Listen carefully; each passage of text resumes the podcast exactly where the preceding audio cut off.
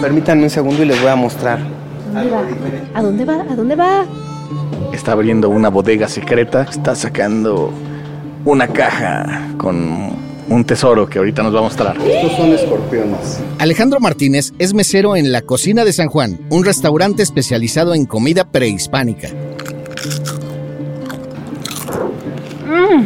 Está buena la cucaracha.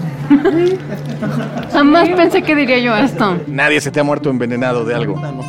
Sola- solamente de amor. Son insectos que curan el corazón. Entonces tráeme cuatro, dice. Esta vez les traemos un episodio viscoso pero sabroso. Hay chinicuiles, hay tantarrias o cocopaches, chapulín, acosil, araña de maíz. Son manjares de nuestra cultura prehispánica, ricos en proteínas y para algunos expertos son la dieta del futuro. Para este episodio de Ruta Didi fuimos al mercado de San Juan para probar todo tipo de bichos y alimañas. Desde cucarachas de Madagascar hasta un mezcal hecho con veneno de escorpión. Sí, escucharon bien, tiene veneno de escorpión. ¡Salud! ¡Salud!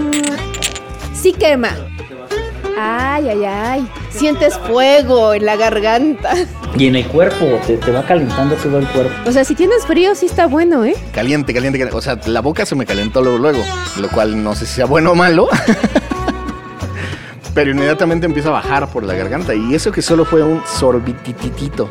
Pruébalo. Me da terror. A ver, sí, a ver.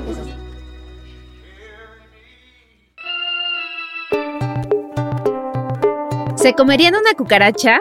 ¿Beberían un escorpión con su veneno? ¿Y qué tal si estuvieran sumergidos al fondo de una botella de mezcal? ¿A qué saben estos bichos? ¿Qué nutrientes nos aportan? ¿Por qué dicen que es la dieta del futuro? Aquí te lo vamos a contar. Yo soy Javier Bravo. Y yo, Ode del Pino, bienvenidas y bienvenidos a Ruta Didi. Iniciamos nuestro recorrido. Esta vez comiendo toda clase de alimañas en los alrededores del mercado de San Juan, en el centro de la Ciudad de México. ¿Se atreven a probarlos?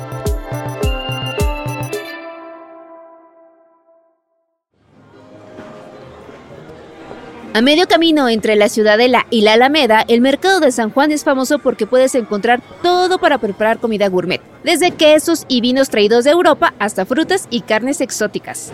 Mucho gusto. Muy bien, muy bien. muy bien. Excelente, excelente. Pedro Hernández está a cargo de la cocina de San Juan, un restaurante al costado del mercado que lleva el mismo nombre. Es un local de dos plantas, mesas grandes de madera y un ambiente bastante familiar. Entonces, enséñanos esta variedad de mezcales con insectos. Vamos. Ahorita probamos algunos. ¿va? Muy bien. ¿va? ¿Segundo Pero- Sí, vamos al segundo piso. Si quieren, ahorita los alcanzo y Subimos al segundo piso y montamos allí el estudio de Ruta Didi mientras Pedro preparaba los platos. En los 80, el papá de Pedro empezó vendiendo pollos en el mercado. De ahí le sumó el pavo, el pato y lo que la clientela iba pidiendo. Sus hijos tomaron las riendas del negocio, que en 2013 se convirtió en el restaurante donde estamos ahora, uno de los primeros en ofrecer comidas exóticas. Nosotros llevábamos a nuestra propia experta. En Chiapas se come mucho la hormiga chicatana. En época de lluvia se supone que salen muy temprano en la madrugada para agarrarla. También le dicen como hormiga nucú, que es como culoncita como le llaman, y es muy común y sabe muy buena.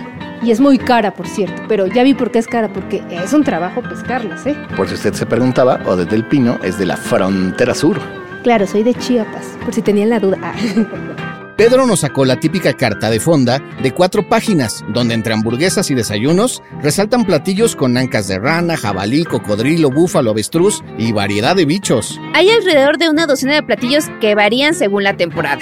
Aquí los chapulines botaneros se quedan cortos, pero también había. La carta tiene tacos prehispánicos que son escamoles, gusano blanco, hormiga chicatana, tenebrios, escorpión horneado. Y también opciones para todos los públicos. Para la gente que le da un poquito de frío esto de los insectos, también tenemos el famoso taco gobernador o hay tlayudas, hay de chorizo, hay caracoles. Pero nosotros aquí vinimos a darlo todo por el equipo, como escucharán más adelante. No dejamos nada sin probar. Pero antes un poquito de información sobre la dieta de bichos. En México comemos insectos desde la época prehispánica. Fray Bernardino de Sagún documentó casi un centenar en el Códice Florentino a mediados del siglo XVI. Él decía, ay, es que estos comen alimañas, ¿no? Cosas que están en el suelo, que lavan y todo. Y mostraba él la parte de cómo las desinfectaban con cal para que el animalito regurgitara todo lo que tenían. Un ser adulto comía insectos, pescados, entonces era una gente muy sana. No es el único lugar. Más de 2 millones de personas comen insectos a lo largo y ancho del planeta, de Tailandia al Congo pasando por nuestro México querido. Hay más de 1900 especies de insectos comestibles en el mundo. Al final lo que comemos y lo que no es algo cultural, como escuchamos en el episodio del restaurante Maizal en Puebla. Pipicha, alache, quintonil, quelite cenizo, entre otras muchas. Vuelvan a escucharlo. Porque además los insectos son súper nutritivos, son altos en proteínas y aminoácidos esenciales. De hecho, tienen tanta proteína como las carnes, pero es un alimento mucho más fácil y barato de producir, además de que es mucho más amigable con el planeta que la ganadería, por ejemplo. La ganadería genera casi el 15% de las emisiones de gases de efecto invernadero en el mundo. Por eso, la Organización de las Naciones Unidas para la Agricultura y la Alimentación considera a los insectos como la dieta del futuro. Nuestra cultura prehispánica tiene mucha sabiduría en cuanto a estos animalitos. La proteína es arriba del 60%.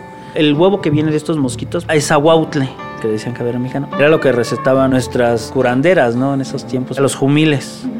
Es para el bocio, para la glándula tiroides. Oaxaca, Chiapas, Tlaxcala o Hidalgo son los estados donde más se mantiene esta tradición alimentaria en México. Y Pedro encontró una oportunidad.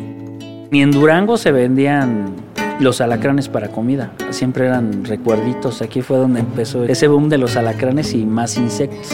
Que ya empezamos a traer la hormiga chicatana, los shawis, los mosquitos estos. Y empezó a crecer la gama de insectos que comían nuestros ancestros. Ahora en su carta tienen más de una docena. ¿Se atreverían a probarlos todos? Vamos a empezar con lo más sencillo. Este platón es de chapulín.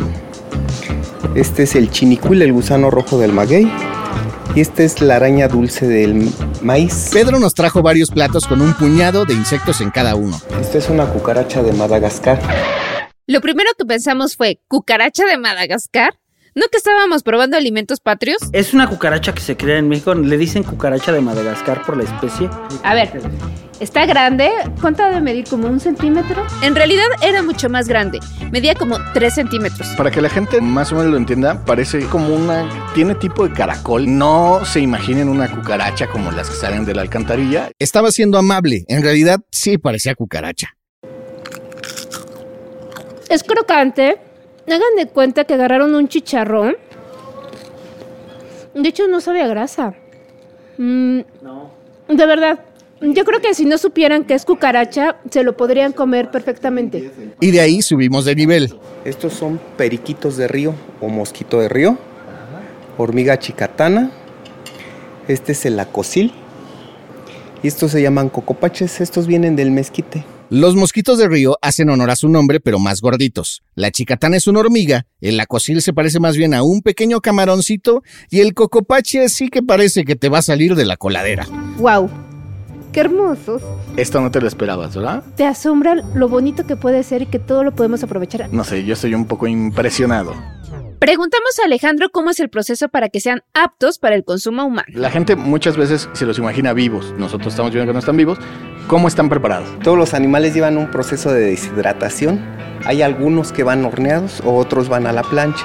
Y todos los son de algún criadero, no son animales que vengan de la naturaleza. La cucaracha, por ejemplo, se alimenta con avenita, se le da naranja, se le da nopal. Y es un animal demasiado limpio. Una vez que se va a procesar, se congela, se mete en el microondas y posteriormente se va a la plancha. Y eso te va a saber a chicharrón. Las hormigas y la araña tienen un sabor parecido, bastante dulce.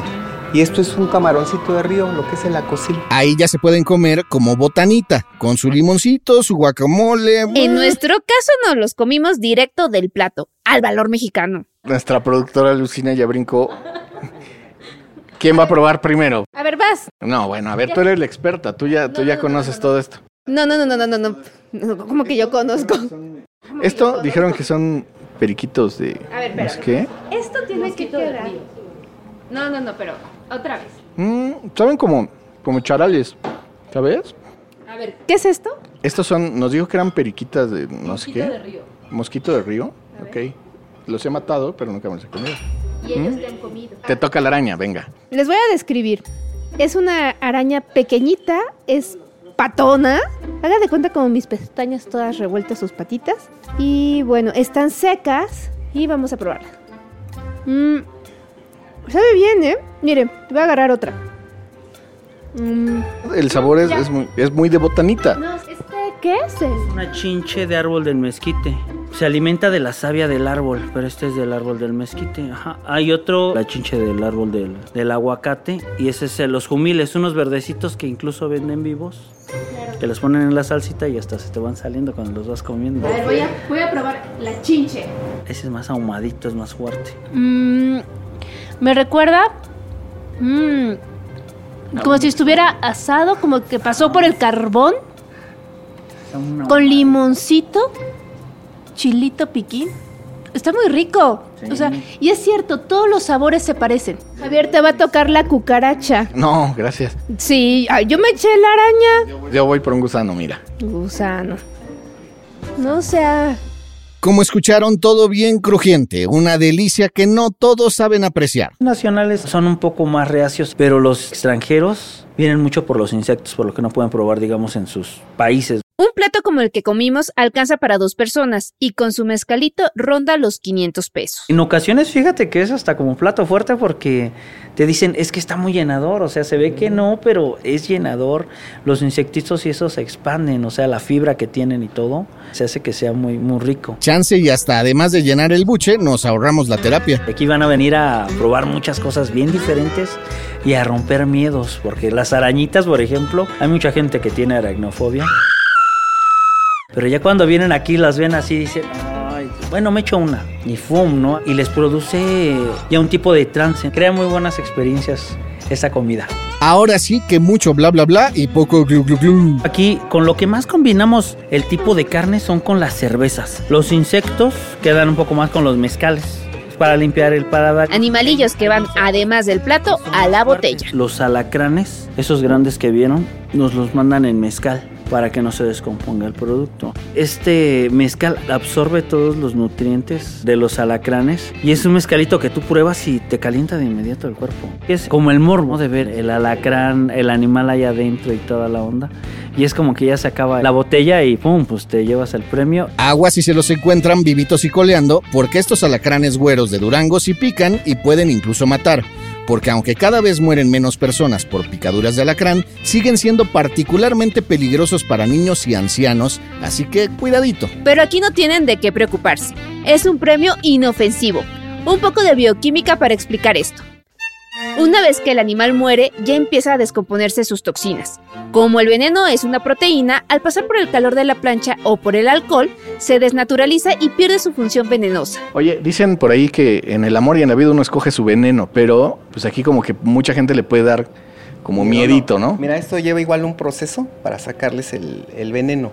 Todo esto se mete en vino y en agua para que suelten el veneno y ya posterior se va a la plancha. Pero además el animal al estar en el mezcal va soltando su veneno. Entonces ya cuando tú te lo comes ya no trae absolutamente nada. Nadie se te ha muerto envenenado de algo. No. Sola- solamente de amor. Todas sus propiedades pasan entonces a la bebida. Igual sucede con las plantas. De ahí el poder curativo que tiene en la tradición. El mezcal nace de la destilación del corazón del maguey. Es parte de nuestra historia y de nuestra cultura. Y por ella brindamos. Pues salud. Caliente, caliente, caliente. Amigos conductores de Didi, recuerden que si van a beber, que sea después de trabajar y una vez saliendo de aquí, bueno, pues pidan un Didi.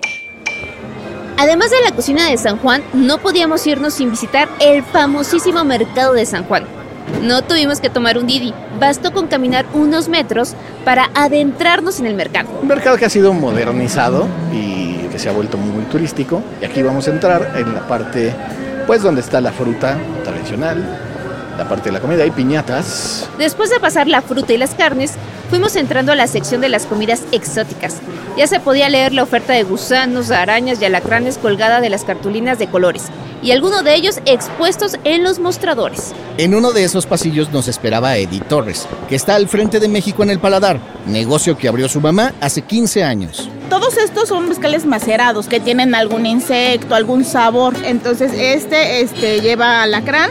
Tenemos también aquí el de gusanito con láminas de plata comestible. Con láminas de plata. Eso es lo especial de los mezcales de Didi. ¿Y a poco sí cambia el sabor? O sea, el oro y, y la plata cambia el sabor del mezcal. Entre más tiempo se intensifica más. Sí, la plata y el oro son comestibles. También se usan en postres muy nice. Una botellita para dos caballitos con láminas de oro cuesta 100 pesos, ideal para un regalito. Hasta las grandes que llegan a los 1500 pesos. Órale, ese todavía se está moviendo, creo. No. Y una mordidita, te digo, tan solo al escorpión que ya está súper concentrado. No, ya, ya fuiste.